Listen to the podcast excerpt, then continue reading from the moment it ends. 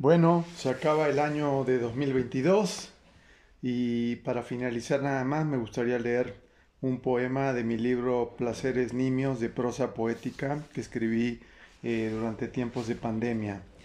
Este poema se llama Placeres Nimios. Una sencilla caminata que te hace flotar como miel sobre hojuelas. Rayos centellantes sobre objetos fluorescentes en tan solo un apretón de manos decenas de sujetos de pie, aplaudiendo miles de segundos por vivir un día más. Taninos altos que arrojan imágenes violáceas en una simple galleta maría o una gelatina de limón. Instante gozado como una bebida dorada, burbujeante que nos refresca a través de superficies aterciopeladas, por tan solo poder respirar. Bicicletas que nos transportan de un lugar a este mismo, el lujo y la ostentación de desinfectar nuestras manos, un abrazo que incorpora toda nuestra vida vivida, imágenes retro que nos reconfortan a pesar del presente, que está lleno de incertidumbre mortal.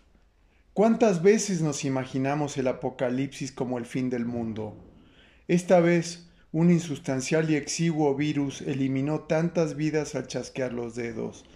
Recuperamos lo esencial, abandonamos lo superficial, aunque al final volvimos a la superficie, a lo efímero, a lo marginal. ¿Es que acaso no estamos listos para el cambio siendo unicornios? ¿Solo para la adaptación ante tiempos de coyuntura, azar e infortunio?